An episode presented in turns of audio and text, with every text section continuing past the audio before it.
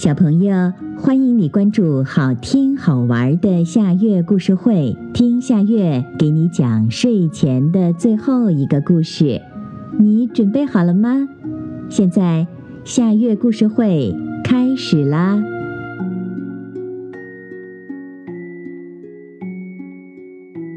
想飞翔的小鸵鸟。从前，森林里住着一只小鸵鸟，它生活的非常快乐。有一天，它正和朋友在森林里快活地奔跑着，突然，它看见了天上飞过的鸟儿，心里羡慕极了。小鸵鸟心想：“我要是能像它们一样飞翔，该有多好呀！”小鸵鸟打量了自己，发现自己和那些空中飞翔的鸟儿很像，都有一双翅膀。这下小鸵鸟高兴了，它一口气跑到山顶上，猛地向前一跃，跳了下去。小鸵鸟张开翅膀，照着小鸟的样子扑腾着，想要飞起来。可是它实在是太笨重了，根本就飞不起来。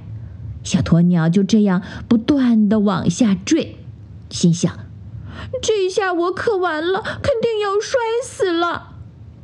还好，半山腰有一棵松树，把小鸵鸟挂住了。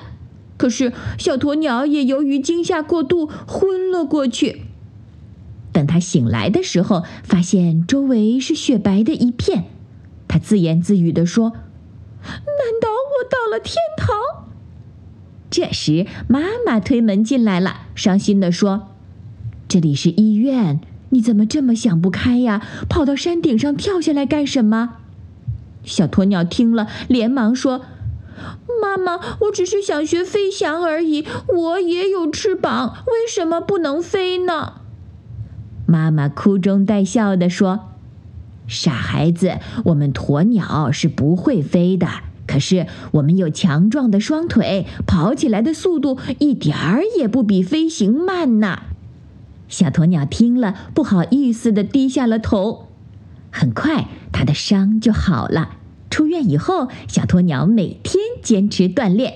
后来，他真的成了森林里有名的跑步健将。